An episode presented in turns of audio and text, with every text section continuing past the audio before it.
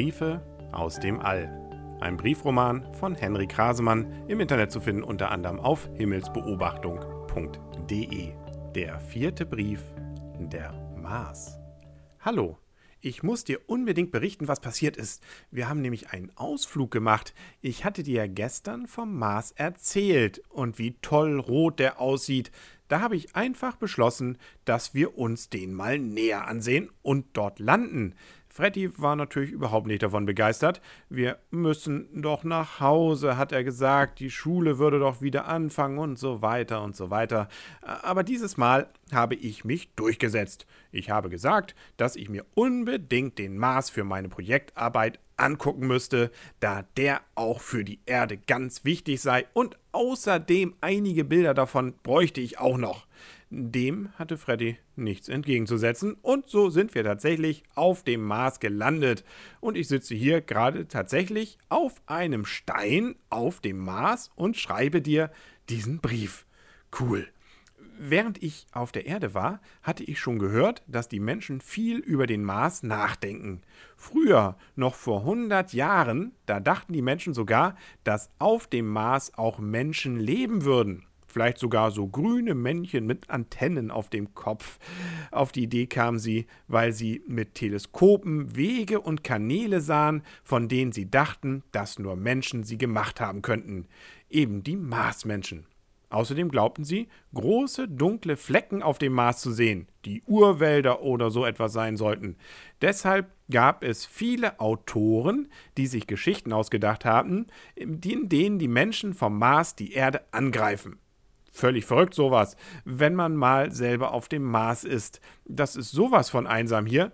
Überall ist dieser rote Staub, keine Straßen weit und breit und Urwälder gibt es hier erst recht nicht. Es gibt nichts anderes als Steine und Geröll in unterschiedlichen hellen und dunklen Rottönen. Nur Freddy ist da und steht etwas verlassen in der Gegend rum. Immerhin ist er still, weil er denkt, dass ich gerade für mein Projekt einige Aufzeichnungen mache. Irgendwie hat er ja auch recht. Zum Glück ist hier jetzt gerade Tag. So haben wir ganz angenehme 20 Grad. Aber wenn es nachher dunkel wird, dann kann es richtig kalt werden angeblich bis minus 85 Grad. Aber dann sind wir schon längst wieder weg vom Mars. Ich habe nämlich keine wollene Unterhose an.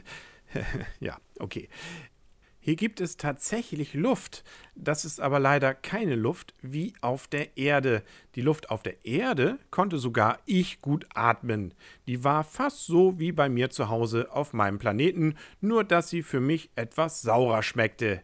Hier auf dem Mars ist leider viel zu wenig Sauerstoff in der Luft. Das macht aber nichts. Zum Glück habe ich ein Atemgerät dabei. Ich sehe zwar aus, als wenn ich gerade tauchen gehen möchte, aber hier sieht mich ja keiner. Tauchen kann man hier auf dem Mars leider nicht. Es gibt nämlich kein Wasser. Obwohl, wenn man etwas tiefer in den Boden bohrt, dann ist da tatsächlich etwas gefrorenes Wasser. Und wenn du dir den Mars mal mit einem Teleskop von der Erde aus ansiehst, dann siehst du oben und unten weiße Flecken. Das sind wie auf der Erde die Pole. Und wie der Nordpol und der Südpol auf der Erde bestehen die vor allem aus gefrorenem Wasser. Naja, nicht nur. Viel davon hier ist auch etwas anderes, das auch gefroren ist, nämlich Kohlendioxid. Das ist eigentlich ein Gas, von dem auf dem Mars ziemlich viel in der Luft ist. Und wenn das friert, dann nennt ihr das auf der Erde Trockeneis. Das nimmt man gern dafür, um kalten, weißen Dampf zu machen. Hier auf dem Mars dampft es aber zum Glück nicht. Dafür ist es bei Nord- und Südpol viel zu kalt. Würde aber das Wasser dort vollständig schmelzen, dann würde hier plötzlich alles überspült werden.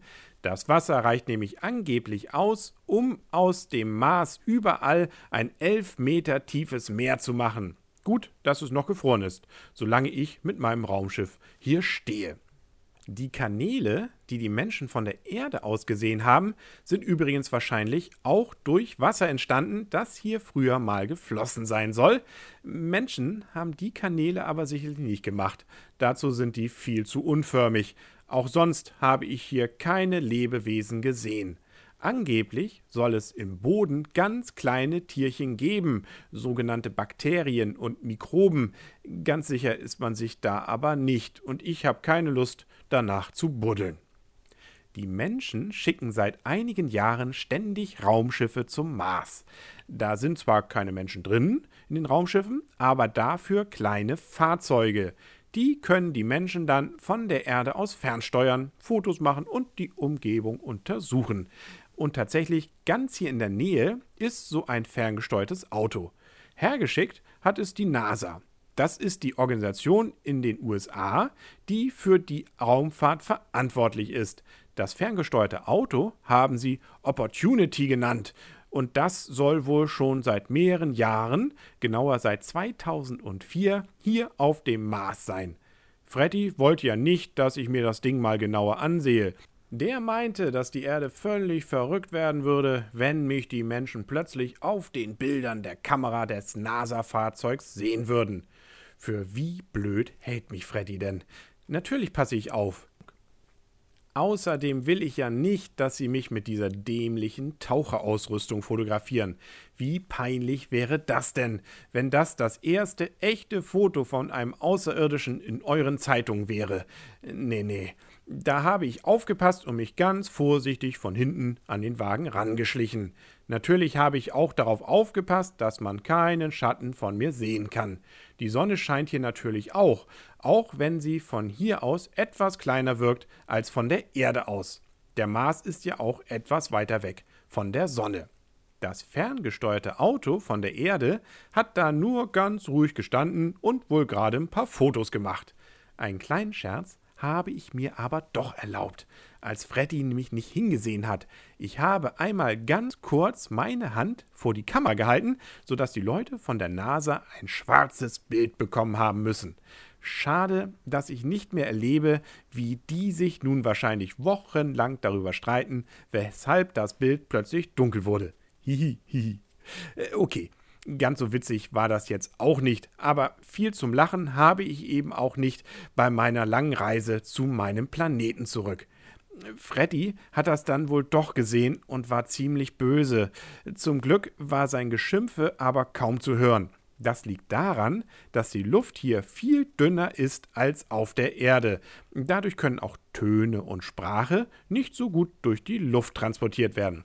Das bedeutet, dass wenn ich zum Beispiel auf der Erde schreie, dann kann man das bis zu 1000 Meter weit hören, ganz schön weit weg. Würde ich hier auf dem Mars genauso laut schreien, dann könnte man das nur gerade mal 15 Meter weit hören. Das ist deutlich näher dran. Und da ich bei meiner Aktion mit dem NASA-Auto über 20 Meter weit weg von Freddy war, konnte ich zwar sehen, dass er sich aufregte, gehört habe ich aber fast nichts. Irgendwie mag ich diesen Planeten. Hier auf dem Mars gibt es übrigens auch Winter, Frühling, Sommer und Herbst. Allerdings braucht der Mars fast doppelt so lange wie die Erde, um einmal um die Sonne zu fliegen. Deshalb sind hier die Jahreszeiten auch jeweils doppelt so lang. Warum es auf der Erde überhaupt Jahreszeiten gibt, das erzähle ich dir beim nächsten Mal. Jetzt ist übrigens gerade Sommer in der Ecke vom Mars, wo ich gelandet bin. Aber ich schrieb ja schon, dass es nachts trotzdem richtig kalt hier wird. Auch das hat etwas damit zu tun, dass hier nur so wenig Luft ist. Erstaunlicherweise ist ein Tag auf dem Mars ähnlich lang wie auf der Erde, nämlich nur einige Minuten länger als 24 Stunden.